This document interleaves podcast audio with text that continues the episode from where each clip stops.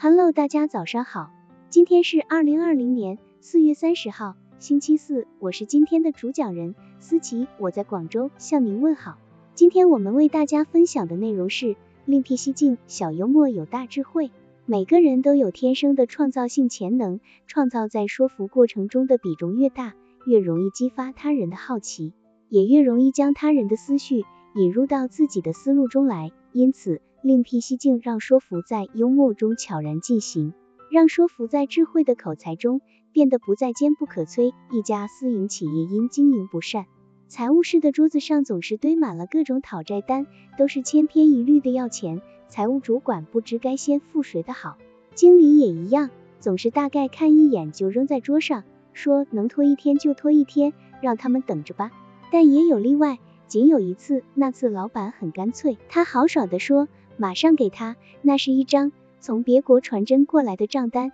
除了列明货物标的价格、金额外，大面积的空白处写着一个大大的 “sauce”，旁边还画了一个头像，头像正在滴着眼泪，简单的线条，但很生动。这张不同寻常的账单一下子引起所有财务人员的注意，也引起了经理的重视。他看了便说：“人家都流泪了，以最快的方式付给他吧。”这张他国的账单采取了与众不同的表达方式，他没有运用千篇一律的讨债方式，而是另辟蹊径，巧用一个 sauce 和一幅生动的图像，既表达了自己不得不要债的困境，又委婉而不失幽默的展示了自己的情趣。这样的讨债方式不仅能够引起他人的重视，还能够博得他人的无限同情，可谓一箭双雕，令人拍案叫绝。另外需要注意的是。很多人在和别人幽默说理时，会不经意间触动了别人的自尊，从而火上浇油。